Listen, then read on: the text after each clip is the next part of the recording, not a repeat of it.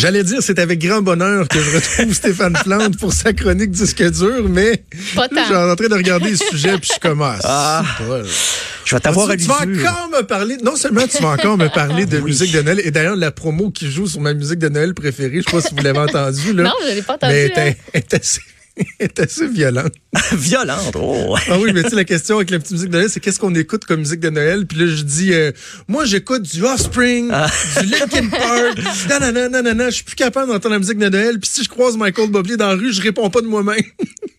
Non, tu- c'est clair, là? Tu claquerais Michael Bublé, c'est son seul moment de l'année. Laisse-le. Pauvre Ah, petit non, non, non, non, non, non, non, je répondrai. Donc, bref, non seulement tu me parles de musique de Noël, mais des, des palmarès des tunes les plus énervantes de Noël. Oui, ben c'est. Euh, un wow. bon moment. Ça. En fait, ça rejoint un peu ton propos, parce que t'es pas le seul dans ta situation.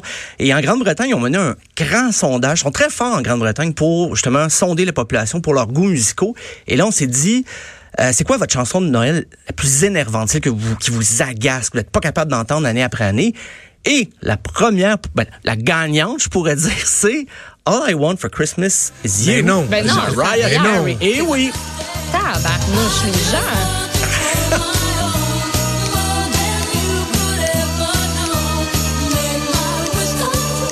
C'est loin d'être l'aime. la plus énervante. Les les gens sont peut-être tannés de l'entendre. Ah, les, les, les Oh. Britanniques ont parlé. Non, mais c'est c'est vrai Elle que est ça... Et c'est son 25e anniversaire cette année. C'est la. Oui, puis c'était une des premières chansons de Noël qui avait, qui était un peu up tempo. Parce que Ouais. souvent les cantiques de Noël, les chansons traditionnelles, C'est des valses, c'est très, c'est des ballades, des- presque des berceuses. On- Il y en a, on s'endort souvent. Euh, mais quand j'ai vu le sondage, j'ai dit ok, c'est peut-être les Britanniques qui, qui, qui une douce vengeance envers une chanteuse américaine. Mais non, parce qu'au deuxième rang, il y a Do They Know It's Christmas, de Band-Aid, qui est peut-être la tune de Noël la Oui. plus britannique. Et le top 5 des tunes énervantes de Noël est très britannique. Euh, même des chansons qu'on connaît un petit peu moins, peut-être des, des découvertes pour certains. En troisième position des chansons les plus énervantes, il y a I Wish It Could Be Christmas Every Day, The Wizard.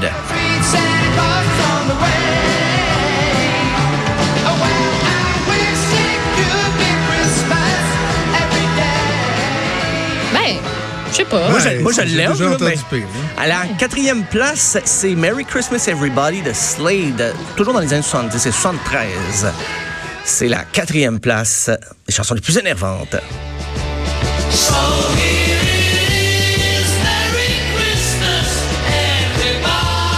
Ben, donne le goût comme de danser. Tu sais, je vois Jonathan comme s'énerver un peu, puis danser, puis Ben non, mais claquer c'est- les doigts. Ben, c'est fun.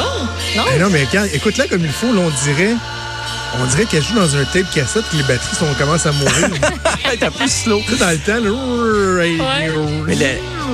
le chanteur de Slade, qui a, il a écrit ça un peu pour rire, Noddy Holder, il disait chaque année, cette pièce-là lui, lui rapporte 500 000 livres sterling à l'approche des fêtes. Donc, c'est c'est comme un boni. Et il fait presque plus rien, le monsieur. Il y a, il y a des problèmes de santé. Wow. Il disait, ben, chaque année, c'est son petit bonus. Euh, il fait presque rien d'autre. Euh, cinquième position, ben, là, c'est une pièce qu'on a déjà entendue beaucoup, Last Christmas de Wham. En sixième, c'est Fairy Tale of New York. Ça m'a étonné. C'est avec euh, The Pogues et Kirsty McCall. Chanson un petit peu controversée. La- BBC a déjà banni cette chanson-là parce qu'on utilise le mot faggot. Euh, Elle est au sixième rang des Comment? chansons les... Faggot. Était au sixième rang des chansons les plus énervantes. Fort, hein? C'est un hymne à la dysfonction alcoolique, je dirais. C'est vraiment pour boire. On va écouter ça. Fairy Tales of New York. When all our dreams come true.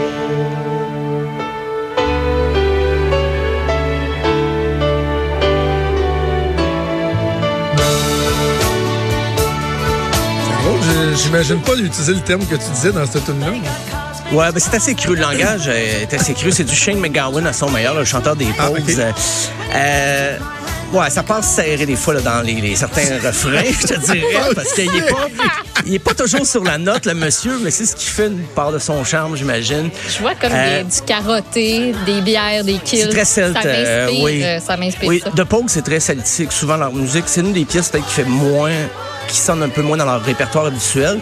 Là, c'est un duo en plus avec une, une chanteuse qui a une, plus de voix que Shane McGowan. Euh, numéro 7, la pièce, elle a fait un scandale. Ben, depuis 2009 qu'on ressort le scandale. L'année passée, ça avait été retiré des ondes américaines. C'est le fameux Baby It's Cold Outside. Ah, ah, ah, Mais en Angleterre, ils ont spécifié que c'était la version de Tom Jones et Cerise Matthews qui était problématique. C'est une version de 99. Et j'avoue, je suis un peu d'accord. On va écouter la version de Tom Jones, Baby It's Cold Outside.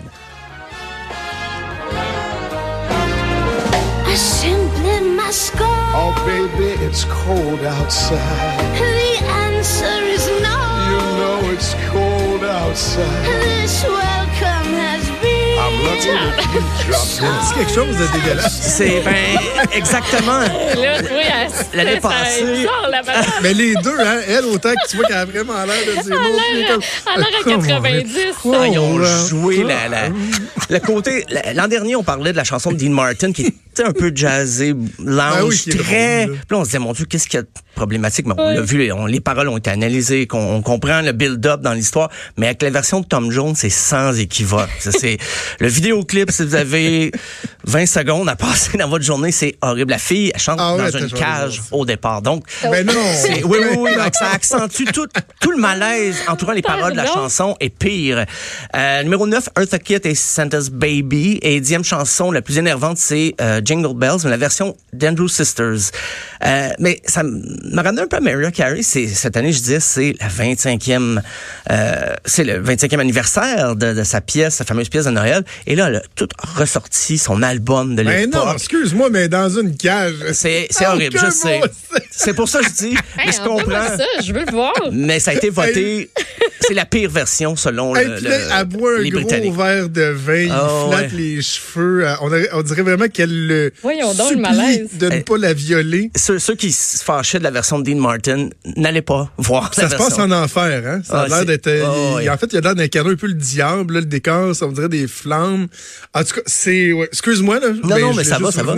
Mais je, Oui, moi, je vais revenir sur le numéro 1 de Mar- Mariah Carey, qui est, c'est une pièce qu'elle a écrite en 15 minutes à l'été, euh, l'été 94, avant de, de sortir la chanson, avec son partenaire. C'est, quand je dis 15 minutes, c'est paroles et musique. Hein? Et elle a tout écrit ça. Ils sont arrivés rapidement. Ont dit, OK, on veut faire une chanson un peu comme dans le style Motown des années 60.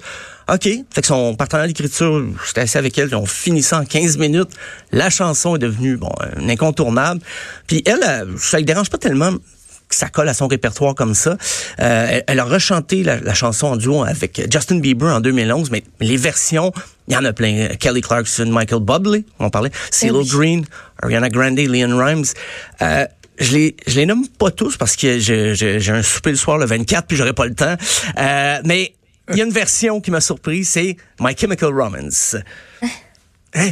Version All I Want for Christmas Is You de My Chemical Romance. Oh, semble-t-il qu'elle est tombée d'une craque dans mes envois. Oh, Euh.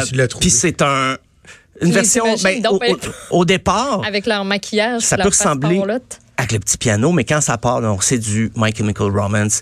Euh, mais les, les Anglais ont l'air fascinés pour bâcher cette chanson-là. Ben, c'est un peu partout. C'est généralisé. là. OK, on l'a, Stéphane, non plus. Vous l'avez.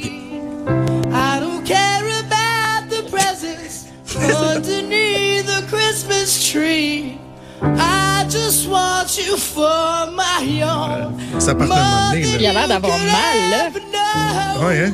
Make my wish come true, baby. All Ah ouais, ouais, passe, passe. for Christmas Ça sera pas long. Ça passe. Rock, là. Is you. Mais non, mais ça reste pas de même, là. Non. Oh, on sent que ça s'en vient. oh, yeah! Laisse Attends, attendre. laisse-la jouer un peu. Jouer, Joe. About the C'est très bon, là. Hey, tu peux cracher, ça aussi. OK, parfait. Moi, je, moi, je rentre ça dans la maison chez nous, là. Les enfants, Ça ils vont dire euh, Papa, il aime la musique de Noël. C'est parfait. Oh mon Dieu, j'étais un peu troublée. Ah, moi, Je j'aime ça. je les imagine pas chanter ça avec leur face bien pâle, leurs yeux au vert noir. Là. Ça, ça, rend, ça rend Noël trash, là, mais à un point, il me semble. C'est. Montre pas ça à tes enfants. Ah non, mais non, c'est quoi? La semaine passée, mon gars est arrivé de l'école. Je sais pas, que- je sais pas qu'est-ce qu'ils font à l'école. T'es en troisième année. Mais il dit, papa, faut absolument que je te fasse entendre quelque chose. Il va sur YouTube, met ça sur la télé.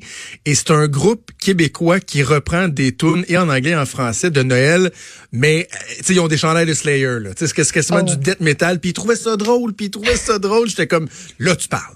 Là, tu. Là, pa- ça. Papa est fier gars. de toi. Je vais essayer, je, te- trouverai c'est quoi le groupe, puis je t'enverrai ça. Ils ont, ils ont, ils ont, Absolument. ils ont une trolley de chansons, euh, Stéphane. Mais les, les, les Britanniques sont fascinés par les, les, les sondages critiques comme ça, parce que The Guardian a effectué, le quotidien britannique, son propre top 20, mais ils sont allés avec un- à l'éditorial, carrément, ils n'ont pas fait appel aux lecteurs, puis eux autres, la chanson de Mariah Carey était en 20e position, donc c'est c'est déjà mieux, mais en 19e, la chanson de Slade qu'on a entendue.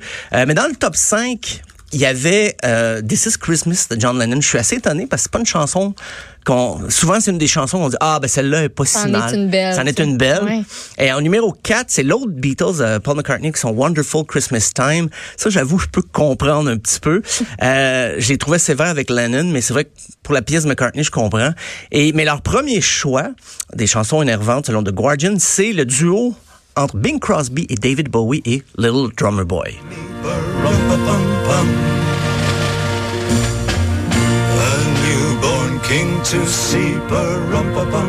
c'est effectivement énervant. Leur mot était pas assez méchant. Dans Guardian, il était vraiment sévère avec la pièce. C'est ça qui est ça, hein? C'est une rencontre les improbable. De drum, là, ça me. C'est comme- petit- si on avait voulu dire, OK, ben, les, les, les jeunes aiment Bowie, c'était au début des années 80, et aller chercher Bing Crosby, qui était, bon, celui qui a fait l'album le plus classique de Noël, White Christmas, bon, on a dit, OK, on va les mettre les deux ensemble, ça va juste être bon. Mais des fois, hein, deux positifs, ça fait un négatif. Puis, mais je me suis demandé, nul. au Québec, euh, ça serait quoi la pièce qu'on est plus capable d'entendre euh, tant des fêtes après tant des fêtes? Et là, je me suis dit, ben, il y en a des bonnes quand même. Et j'ai pris une pièce que je pense que même son interprète, et je sais que son auteur est plus capable d'entendre, c'est Le temps d'une dinde. C'était peut-être Ouais. exactement ça j'allais y a tremblé.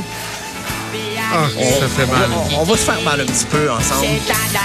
Oh my God. Ah, c'est tellement, là, ça a tellement mal vieilli. Ça met ses dents, ça fait. euh, Mais, mais comme euh, Ah. l'auteur, euh, Pierre Huet, qui je fais un podcast ici à Oui. Radio, dit souvent. Lui a écrit 23 décembre aussi avec Beau Dommage. Et les gens, quand ils me disent Ah, mais c'est tellement une belle chanson, 23 décembre. Et il dit Pour pas m'enfler la tête, je réponds toujours Oui, mais j'ai aussi écrit Le temps d'une dingue. Donc, ça le ramène sur terre un peu. Donc, euh, oui, il a écrit Mes blues passent plus d'importe, mais il a écrit Le temps d'une dingue. Fait que c'est, c'est pour se ramener un peu sur terre avec euh, une chanson de. Puis, je sais que Michel Barrette ne peut être capable d'entendre ça non plus. Non. Il fait même plus son personnage, d'ailleurs, Roland, il a tremblé.